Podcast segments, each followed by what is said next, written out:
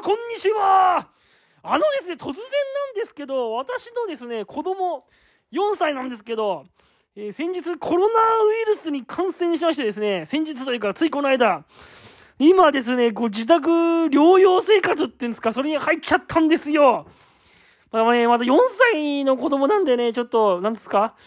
あの、家庭内でのその隔離っていうんですかね、あの、それできなくて、私自身も結局濃厚接触者っていうやつになっちゃうんで、とりあえず5日間家でね、隔離生活をしなきゃいけないってことでですね、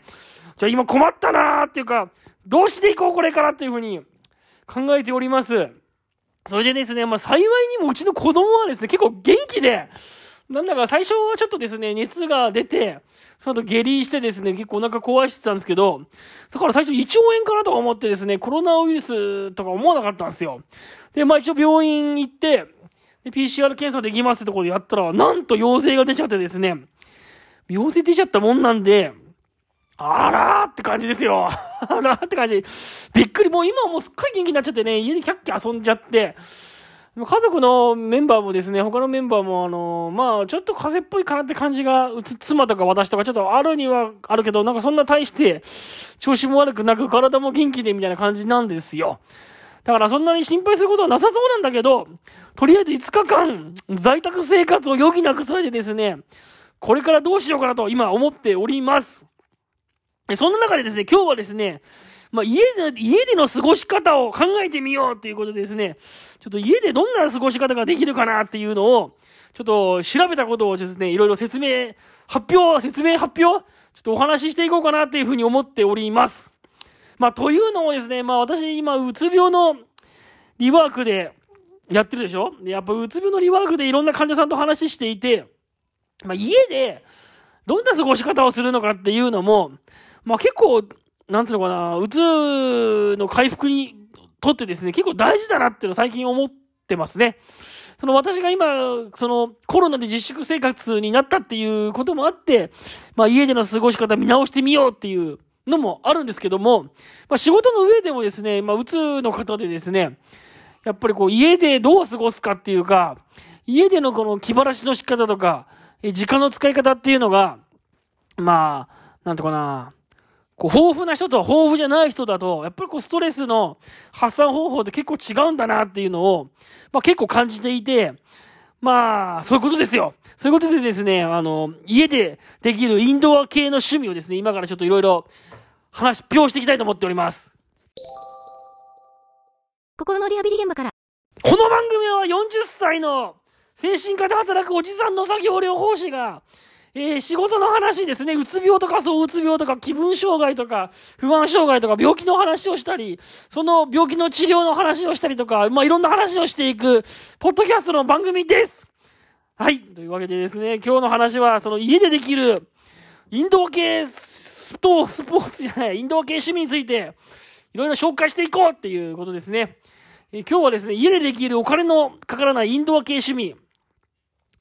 いろいろ説明していこうと思います。まずはですね、まあ最初多分手っ取り早く皆さんやるのが、まあアニメとか映画とかドラマの鑑賞、ね、YouTube で動画見る、ね、やっぱそういうのが最初、真っ先に来ると思うんですよね。ネットフリックスだとか。だけどですね、まあ前も何回も言いました通りですね、こう、こういうデジタル系のドラマ鑑賞とか趣味とかっていうのはですね、やっぱりその、ブルーライトに気をつけないとね、やっぱ危険ですよね、ブルーライト。あの、まあ、ゲームもそうですけど、やっぱゲーム、ね、携帯ゲームやるとか、えー、テレビゲームやるとか、いろいろアニメ見るとか、ネットフリックス見るとかってね、どうあと YouTube で動画見るとか、やっぱ家でやることとなると、まず最初にそれが上がるんですけど、いやー、なんだかんだでね、その、見すぎると、やっぱ見すぎると、やっぱ調子が悪くなるっていうか、なんか、やっぱね、こう、一点を集中するでしょ視野が。一点を、目が、目って目が一点を集中する。で、し、この、なんだろう、眼球の運動があんまり少ないと、実はこれ、うつ病になるっていう、うつ病になりやすくなるっていうことを言う人もいるぐらいで、その、やっぱりね、デジタル系のものの趣味っていうのは、やりすぎるとやっぱり良くないんですよね。前もね、この、ポッドキャストでも紹介したこのスマホ脳を紹介しているアンディッシュ・ハンセン先生なんかですもですね、やっぱりこのデジタル系のこのスマホを見るとかっていうのはですね、かなりこう、メンタルの調子が悪くなるっていうことを言ってますよね。見ちゃいけないってことじゃないんですけど、その1日に見る時間、スクリーンタイムって言うんですけど、スクリーンタイム。このスクリーンタイムをですね、やっぱこう、1日、何時間だったかな1時間だったか2時間だったかっていうふうにこう決めて、やっぱそれ以上見ないようにするっていうのが大事なんだそうですね。で、私みたいに今日こうやってコロナになっちゃってですね、あ家でちょっとずっと在宅で生活しなきゃいけないってなった時は、ついついこのスクリーンタイムが長くなっちゃいそうな気がしますけど、やっぱここをですね、えー、抑えていきたいわけですよね。ある程度の時間に。それで、それで私は何しようかなと思ったこところでは、私はこのポッドキャストの配信っていうのをはい、今ちょっと考えてやってみてるわけですけども、その、スマホ以外のですね、やっぱ趣味っていうのをちょっといろいろ紹介してみたいなと思っております。で、私が今見ているサイトにはですね、そのスマホ系のデジタル系の趣味以外にはですね、えー、ジグソーパズルとかね、あとボードゲーム、それからペットの飼育、観葉植物の飼育とか書いてありますね。あとダーツ、それから小説とか脚本を書くとか、手品マジックって書いてありますけどね。いやどうすかね。小説書くとか、その辺になると結構あれですね。ハードル高いですね。小説書くとか、なかなか。あとネットショッピングってのも書いてありますけど、ネットショッピングもね、結局スマホとか見ちゃうんでね。やっぱりなかなか難しいですね。だからスマホ以外のもので、スマホ以外デジタルなものを使わないもので、時間を潰すとのは意外と難しいもんだなっていうのを思いますね。まあ、あとは体を動かすインドア系ってことで筋トレ、ヨガ、ストレッチとか書いてますね。筋トレ、ヨガ、ストレッチね。でもね、こう、ヨガとかもあれですよね、最近は YouTube でこう、動きを教えるとかそういうものが多いので、どうしてもこう画面見ちゃうことが多くて、やっぱこうスクリーンタイムを下げるっていうのはなかなか難しいですね。昔の方がね、結構あの、ヨガとか CD とかですね、音声ファイルでですね、動きを教えてくれるものとか、そういう CD 好きの本とかね、売ってましたけど、最近はもうやっぱりね、この、動画全盛の時代ですからね、ヨガとか、そういうのもね、だいたい YouTube で配信してるか、まあ、DVD 付きだったりとかして、なかなか音声だけとか、こう、スクリーンタイムを減らしつつ、ヨガができるっていうようなね、ものって実はあんまり最近なくて、いや、なかなかこのスクリーンタイムを下げ、ひ、暇な時間にスクリーンタイムを、えー、少なくしていくっていうのは、結構難しいなっていうのをですね、えー、今更ながらちょっと、思いますね、これ。どうしましょうかねスクリーンタイム下げていくの。かといってね、こう、や、うーん、かといってどうじゃないか。難しいですね。あとはここにね、あるのは、プラモデル作成、お絵かき、大人の塗り絵、楽器演奏。楽器演奏は良さそうですね。楽器演奏は、あの、この間あの、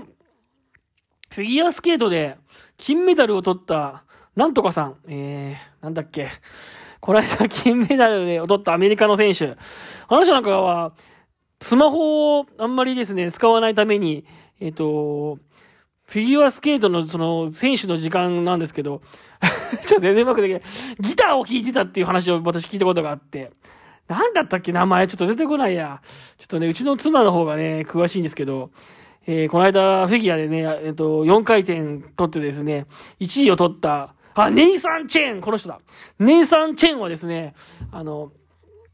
試合の、試合の待ち時間の時に、あの、ギターを弾くらしいですね。で、だから、スマホとかをなるべく見ないようにするためにそういうことをしてるらしくって、あ、あなるほど、スマホを見ないためにいろんなこう、なんつうのかな、いろんなこう、手段があるんだなっていうのをちょっと思いましたね。だ楽器演奏って結構いいかもしれないですね。あとは料理、それから燻製作りってのがありますね。燻製作り。なんで燻製なんでしょうね。料理、料理と燻製作り、なんでこう分けてるのかわかんないですけど、まあ、燻製作りっていうのはちょっとあれかもしれないですね。ちょっと凝ってていいのかもしれないですね。あとは、ソープカービングってのがありますね。ソープカービングってのは、石鹸をナイフで掘って彫刻を作るんだって。はあ。こういう趣味とか、あと手芸とか編み物。それから折り紙とペーパークラフト。ペーパークラフトって最近ちょっとね、なんか、ハマる人も多いらしいですね。なんか結構、結構ペーパークラフトはいろんな難しい型紙が、えー、ネット上に、ネット上にまた散らばってましてですね。まあ、ネット上に散らばってるから一回ネットを開くなきゃいけないっていうのはあるんですけど、えー、えー、なんですかね、結構、いろんな、いろんなのがあるから、いろんなのっていうか、そのいろんな図がね、結構ハマると面白いですよね、ペーパークラフト。まあ、あとは、アクアリウムだって。はあ、熱帯魚とかを飼育するってことですね。で、あとは、ボトルショップ、ボトルシップ。ボトルシップも、どうなの作るの難しくないのかなそういったようなものがあるということだそうです。まあ、あとは、まあ、掃除とか日曜大工、家庭菜園。ああ、なるほどね。そんな感じなんですかね。なかなかこうやって見てみると、えー、スクリーンタイムを減らしつつ、おうち時間を長くするっていうのは結構難しそうだなっていうのを、ちょっと今思いましたね。結構何をやるにも最近はスマホかテレビかパソコンかを見てやらなきゃいけないものが多いので、なかなかスクリーンタイムを下げるコツってのは難しいなっていうのを、ちょっと今読みながら思っております。まあそうなんですけど、やっぱこのスクリーンタイムをですね、長くするとこうメンタルの調子が結構悪くなるっていうことが多くなってますんで、やっぱこの辺は気をつけていきたいですね。リワークの患者さんといろいろ話していて、えー、生活記録表ってのを書いてもらうんですよね。生活記録表ってのを書いてもらって、生活記録表っていうのは、その、1日を24時間に分割してですね、まあ、その24時間にどんな行動を、どれだけ何をしたかっていうのを、まあ、詳細に書いてもらうと。で、さらにその上で、その時にやったその気分をですね、点数をつけて書いてもらうっていうのをやってもらうんですけど、やっぱ生活記録表とかを書いてもらうと、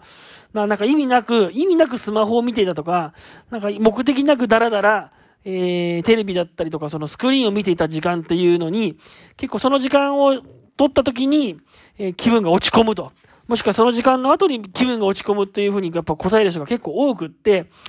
ぱなんだろうな、あんまりこう、意味なく意味なく時間を過ごすというか、こう無駄に時間を過ごしてしまったというのがですね、えー、結局本人の気分の落ち込みにつながるんだっていうのをですね、やっぱ患者さんと喋ってても結構思いますね。あの、スマホを見るとか、テレビを見るとか、ゲームをするとかっていうのは、その短期的には気分がちょっと上がるんですけど、短期的に気分が上がるっていうのは、短期的にその時は楽しかったり、面白かったりするんですけど、やっぱり、え長期的には、その後、何分かした後に、何時間か経った後に、ああ、ちょっと無駄に時間を過ごしたなというようなことで、気分が落ち込んだりすると。やっぱりね、そういうことのようですね。なので、えー、スクリーンタイムってのは1日2時間ぐらいまでに、まあ、捨ておくというのがですね、理想的なバランスだということのようですね。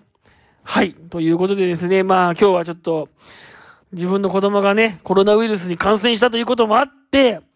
えー、スクリーンタイムを減らしながら家で過ごす方法についてですね、ちょっといろいろ考えてみましたけども、いろいろ考えたというか、ネットで調べた情報をそのまま読み上げてるだけなんですけど、まあ、そうですね、なんかもっといい過ごし方があれば教えてほしいなと思いますね、私も。はい、というわけでね、この番組はですね、月火水木と、だいたい週に4回ぐらいの頻度で更新している番組なんですけれども、まあちょっと今は私コロナのですね、自粛生活というか、自宅待機期間中なので、もう今週は月火水木ってですね、あんまり放送できないかもしれません。というわけでですね、えー、まあできる限りでやれていこうかなと思ってますんで、またよろしくお願いいたします。それでは今日もありがとうございました。